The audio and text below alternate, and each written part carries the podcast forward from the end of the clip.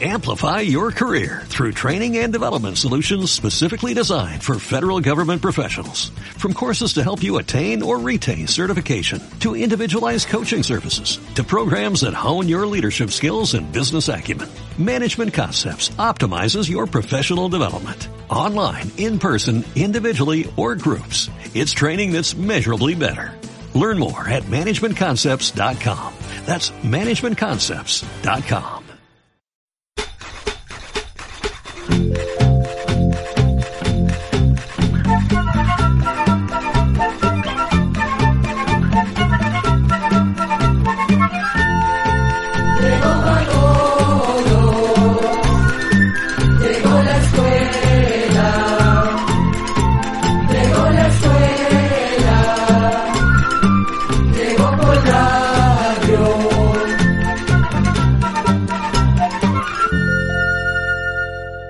En el mundo de las palabras, de las preguntas, de las respuestas, ustedes son nuestra razón de ser.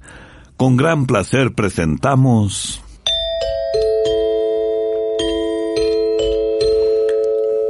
Oigamos la respuesta del Instituto Centroamericano de Extensión de la Cultura.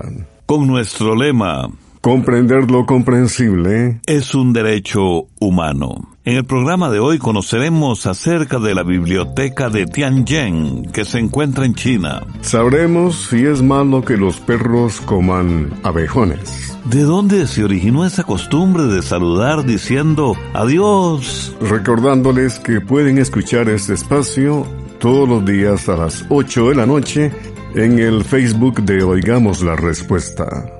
La primera participación de hoy es del señor Isaac González Rovida. Él radica en Ancón, Panamá, y pregunta, Quisiera saber cuál es la última biblioteca que se ha construido en el mundo. ¿Cuándo se construyó? ¿Cuánto mide? ¿Cuántos pisos tiene y cuántos libros posee? Oigamos la respuesta. En el mundo constantemente se inauguran bibliotecas nuevas, por lo que es muy difícil decir cuál es la última biblioteca que se construyó.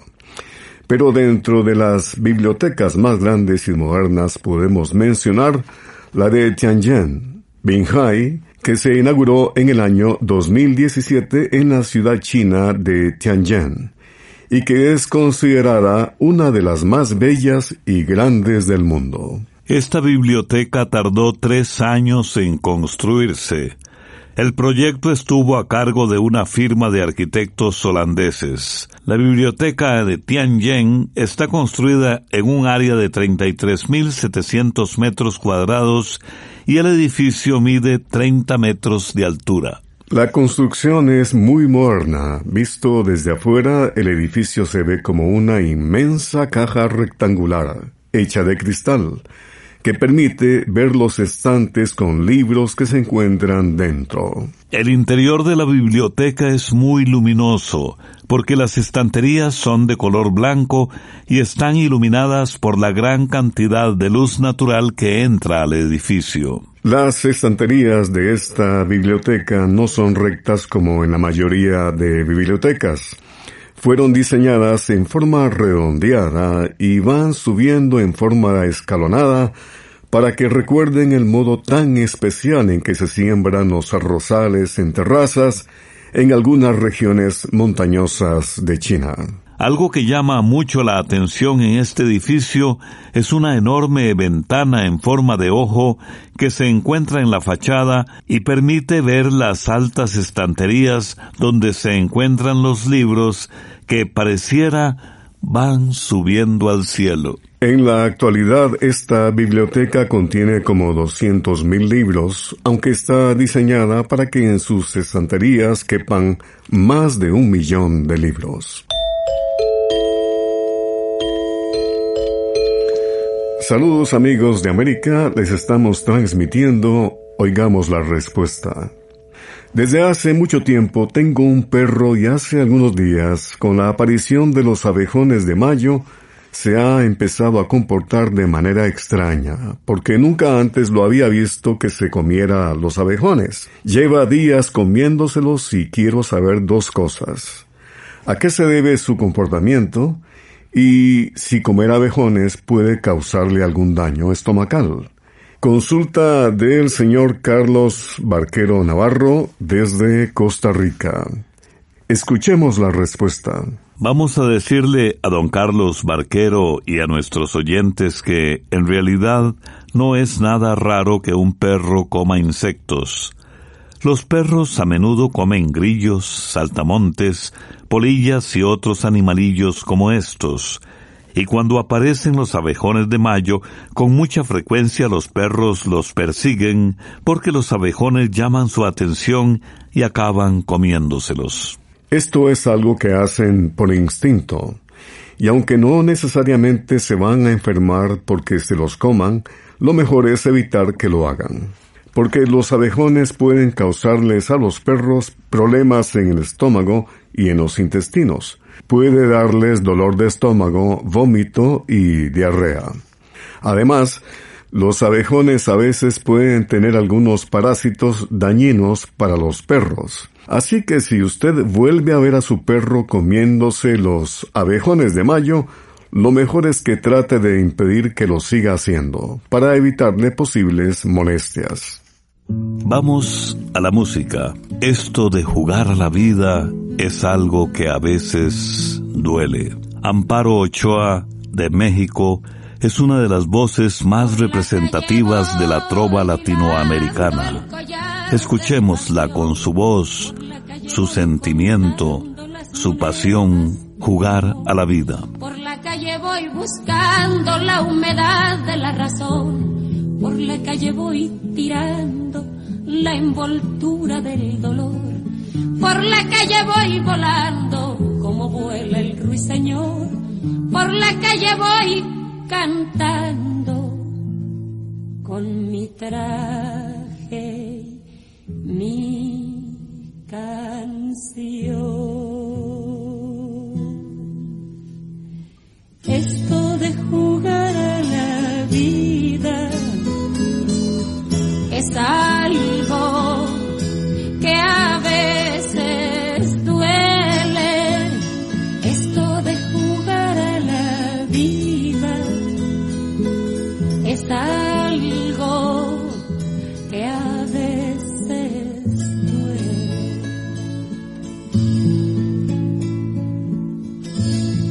En mi casa mi familia se adormila en su sillón mi casa se ha quedado a vivir la tradición. En mi casa las paredes se respetan como a un dios. En mi casa hay una iglesia que se llama comedor. En mi casa a mis padres yo les hablo con su voz. Pero a veces en mi casa el silencio es lo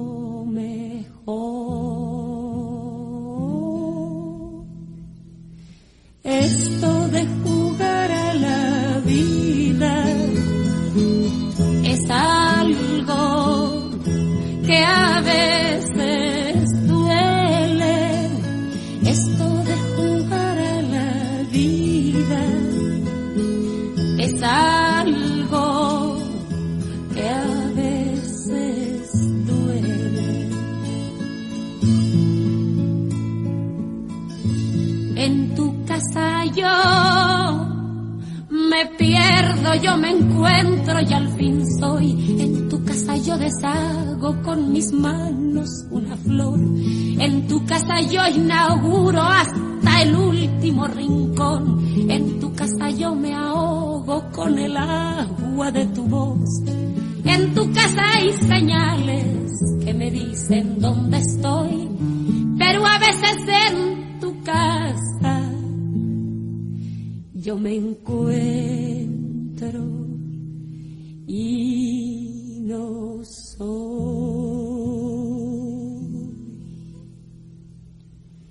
Esto de jugar a la vida es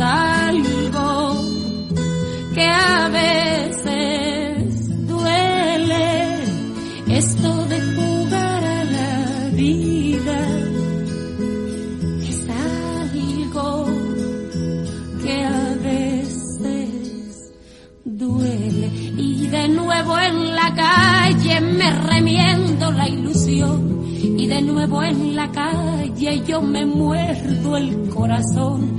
Y de nuevo en la calle yo me vuelvo aparador. Y me ofrezco en barata sin abono, sin fiador. Y de nuevo en la calle yo me creo lo que soy. Y pintándome de bueno voy cantando mi canción.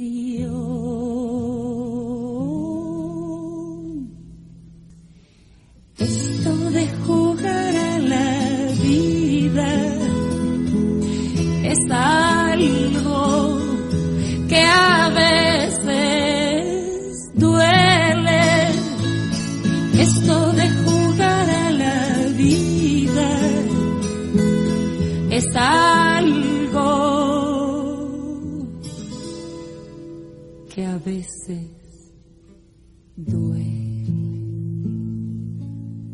Envíenos sus preguntas al apartado 2948-1000 San José, Costa Rica. También nos puede contactar al correo electrónico isq.org o encuéntrenos en Facebook como Oigamos la Respuesta. Luego de la música, continuamos con ustedes. Aquí está la siguiente pregunta del señor Edgar García desde San Pedro, Mazahuat, La Paz, El Salvador. Quiero saber por qué cuando estamos débiles en ocasiones vemos lucecitas de colores. Escuchemos la respuesta. Esa curiosa sensación que tenemos a veces de ver como lucecitas o destellos y algunas veces hasta teniendo los ojos cerrados, los médicos la llaman fotopsia. La fotopsia puede sucedernos en diferentes momentos o situaciones. Por ejemplo, cuando una persona se siente débil porque se le baja la presión de la sangre y por esa razón le llega menos sangre a la cabeza. Esa falta de sangre es la que nos hace ver esas lucecitas o estrellas de colores. Esto mismo sucede cuando cambiamos de posición muy rápido. Por ejemplo, si nos levantamos de pronto muy rápido después de estar agachados o acostados. Si eso pasa muy de vez en cuando, no es motivo para preocuparse. Pero si a una persona empezará a pasarle muy seguido y se sigue sintiendo débil, es preferible que vaya al centro de salud para que un médico la examine y le mande los exámenes que considere necesarios para averiguar la causa del problema. Continuamos en Oigamos la Respuesta. A través de WhatsApp, el señor César Gabriel Batista se comunica con nosotros desde Honduras y dice, Tengo una gata que parió tres gatitos. Los gatitos nacieron sanos, pero al cumplir un mes de nacidos se enfermaron y se fueron muriendo uno por uno cada cinco días. Yo los revisé y no se les veía nada que mostrara que los había picado algún animal. ¿Sería que se envenenaron o que ellos ya traían alguna enfermedad antes de nacer? La gata fue vacunada de rabia antes de parir y me gustaría saber si esto pudo haber afectado a los gatitos. Oigamos la respuesta. Lamentamos mucho, don César, que se le hayan muerto sus gatitos. Vamos a contarle que estuvimos conversando con una veterinaria y nos dijo que con los datos que usted nos manda, es muy difícil saber la causa de la muerte de los animalitos, porque los gatos pequeños pueden morir por diferentes razones. Con mucha frecuencia mueren por desnutrición si la gata no tiene suficiente leche para amamantarlos. También es muy común que se mueran por algún virus, aunque también pueden morirse por bacterias, parásitos y hongos. A veces también mueren envenenados si se comen algo que no deben. O como usted menciona, también pueden morir por alguna enfermedad o defecto que ya traen de nacimiento. En cuanto a la vacuna, Dice la veterinaria que es muy difícil saber si pudo haberlos afectado, pero que no recomiendan vacunar a las gatas cuando están embarazadas. Se lo contamos para que lo tenga presente si en el futuro usted debe vacunar a otra gata para que la vacune cuando no esté embarazada. Llegaron los camperos cantando alegres con sus guitarras por los senderos y las montañas. El charro avitia de México, los camperos. Llegaron los camperos con sus guitarras cantando alegre. Vienen por los esteros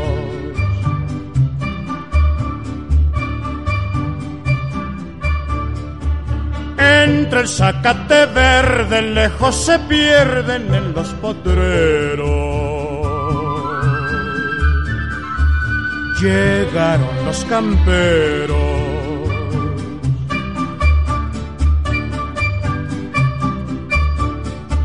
Cuando llegue la noche, la luna va a alumbrar por el claro del monte lejos se te llegó.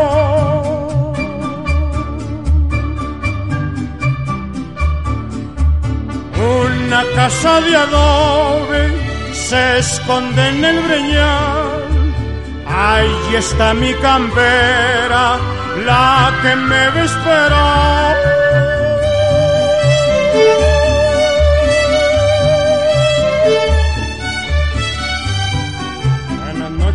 Teresa, ya llegó tu campero. Vengo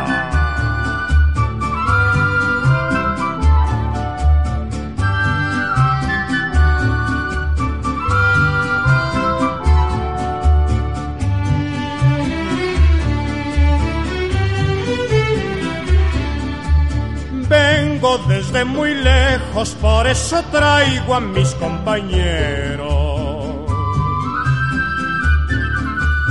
llegaron los camperos.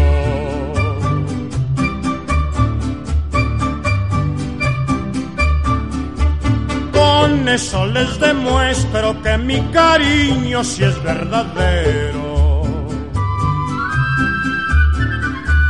Llegaron los camperos.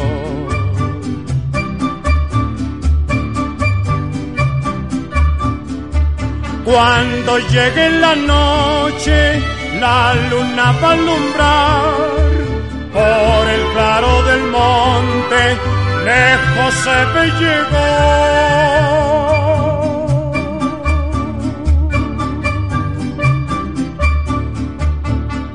Una casa de adobe se esconde en el breñal, ahí está mi campera la me.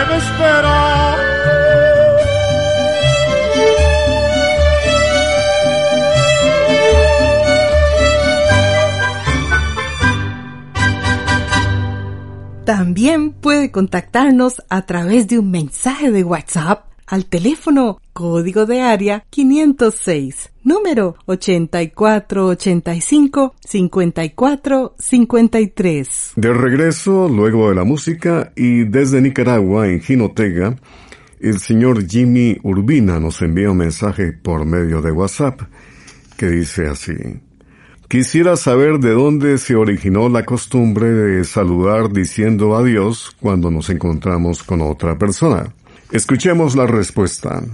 La palabra adiós que usamos para saludar de lejos a una persona, pero especialmente cuando nos despedimos, viene de una costumbre muy usada en otros tiempos que decía, adiós encomiendo tu alma o adiós te encomiendo. Con el paso de los años, las personas fueron acortando la frase y empezaron a decir solo dos palabras, a Dios. Y finalmente quedó dicho todo en una sola palabra.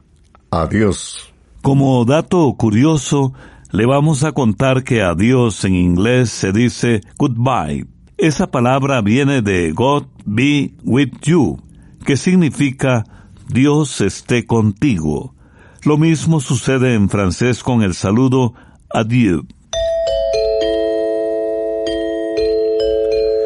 Sonido que identifica este espacio de Digamos la Respuesta. Los escucho en el estado de New Jersey, Estados Unidos, pero soy originario de Guatemala. Me gustaría saber qué pasó con los mayas, a dónde se fueron y en qué años desaparecieron. Pregunta del señor Rafael Guerra. Escuchemos la respuesta. En realidad, los mayas no han desaparecido porque todavía quedan millones de indígenas descendientes de los antiguos mayas que pertenecen a 25 etnias o grupos diferentes y que viven principalmente en Guatemala, en los estados mexicanos de Yucatán, Tabasco, Campeche, Quintana Roo y Chiapas, y en algunos lugares de Belice, Honduras y El Salvador. Se puede decir que los indígenas mayas han vivido en nuestro continente desde hace aproximadamente unos cuatro mil años. Los antepasados de los mayas llegaron a nuestro continente hace miles de años, procedentes de Asia, atravesando por una especie de puente de hielo que les permitió el paso desde Siberia en Asia hasta Alaska en América del Norte. Poco a poco fueron bajando o caminando hacia el sur hasta llegar a lo que hoy en día es Centroamérica y formaron una gran cultura que alcanzó su máximo desarrollo alrededor del año 800 después de Cristo. Para entonces habían construido grandes ciudades con impresionantes edificios como pirámides o templos. Sabían mucho de astronomía y de matemática. Además, tenían su propia forma de escribir, pero por ahí del año 950 su gran poderío había desaparecido. Poco a poco fueron abandonando algunas de las grandes ciudades que habían construido que se encontraban sumamente pobladas. Nadie sabe con certeza por qué tuvieron que hacerlo, pero una de las teorías o suposiciones más aceptadas es que se presentó una fuerte sequía. Los mayas habían deforestado una gran parte de la selva para poder sembrar maíz y otros alimentos con el fin de alimentar a la población que iba en aumento.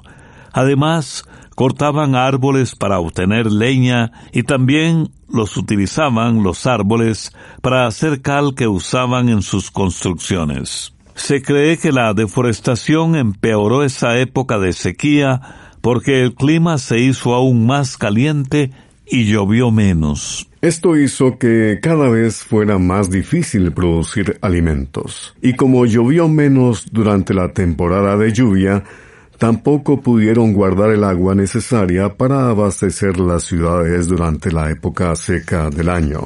Sin comida y sin agua no se podía mantener a la población contenta, lo que posiblemente provocó disturbios, guerra, hambre y enfermedades. Calculan que una gran parte de la población murió y otras personas se vieron obligadas a irse de las ciudades. Lo cierto es que, con el tiempo, aquellas grandes ciudades que alguna vez estuvieron repletas de gente, al ser abandonadas, se fueron cubriendo poco a poco nuevamente de vegetación quedando escondidas entre la selva. Pero algunas de las personas que las abandonaron lograron sobrevivir. Y como dijimos, hoy en día quedan millones de indígenas descendientes de los antiguos mayas que viven principalmente en Guatemala, en algunos lugares de México y en algunos lugares de Belice, Honduras y El Salvador. A propósito de la cultura maya, los mayas tienen hermosas canciones para arrullar a los niños, como esta que vamos a escuchar, Konesh Konesh, con la interpretación de Susana Harp.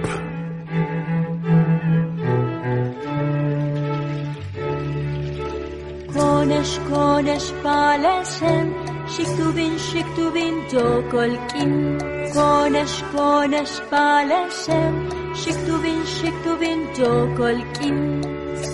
Ella, ella, tiwapol, Beijing walk all chi champal ella ella ti walk all Beijing walk all chi champal Konesh konesh paleshen Shiktubin shiktubin jokolkin Konesh konesh paleshen Shiktubin shiktubin jokolkin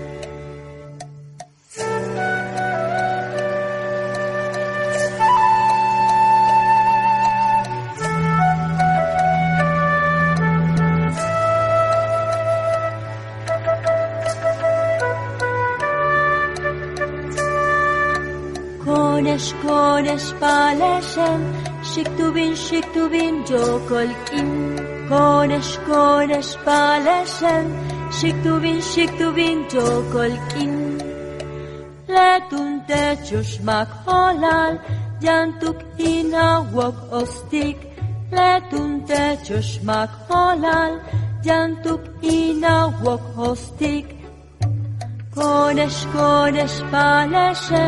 Shiktubin shiktubin jokolkin Konesh konesh paleshen Shiktubin shiktubin jokolkin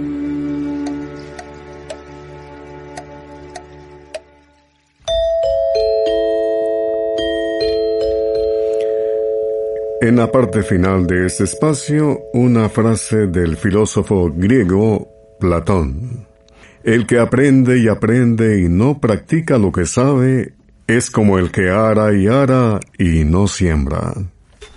Al agradecer la amable atención que nos han prestado hoy, les invitamos para que mañana en Oigamos la Respuesta hablemos acerca de si es cierto que las sanguijuelas se usaban antes en medicina. También por qué razón los cachorros siguen a su dueña y si es cierto que antes se sumergían extensos cables bajo el mar para la comunicación intercontinental. Esas y otras interesantes preguntas y respuestas mañana. Programa C Control 12.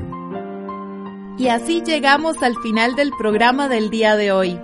Los esperamos mañana en este su programa Oigamos la Respuesta. Mándenos sus preguntas al apartado 2948-1000 San José, Costa Rica. También puede enviarnos sus preguntas al correo electrónico isq.org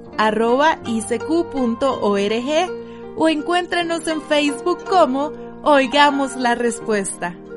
O llámenos por teléfono, código de área 506, número 2225-5338 o 2225-5438. Recuerde que comprender lo comprensible es un derecho humano.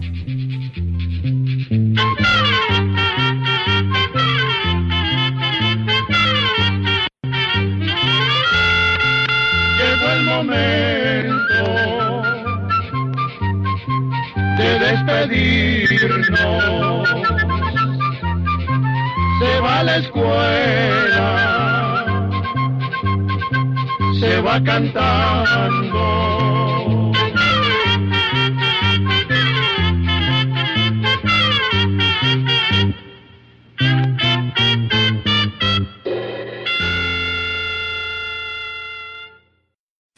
Amplify your career through training and development solutions specifically designed for federal government professionals. From courses to help you attain or retain certification, to individualized coaching services, to programs that hone your leadership skills and business acumen, Management Concepts optimizes your professional development. Online, in person, individually, or groups, it's training that's measurably better.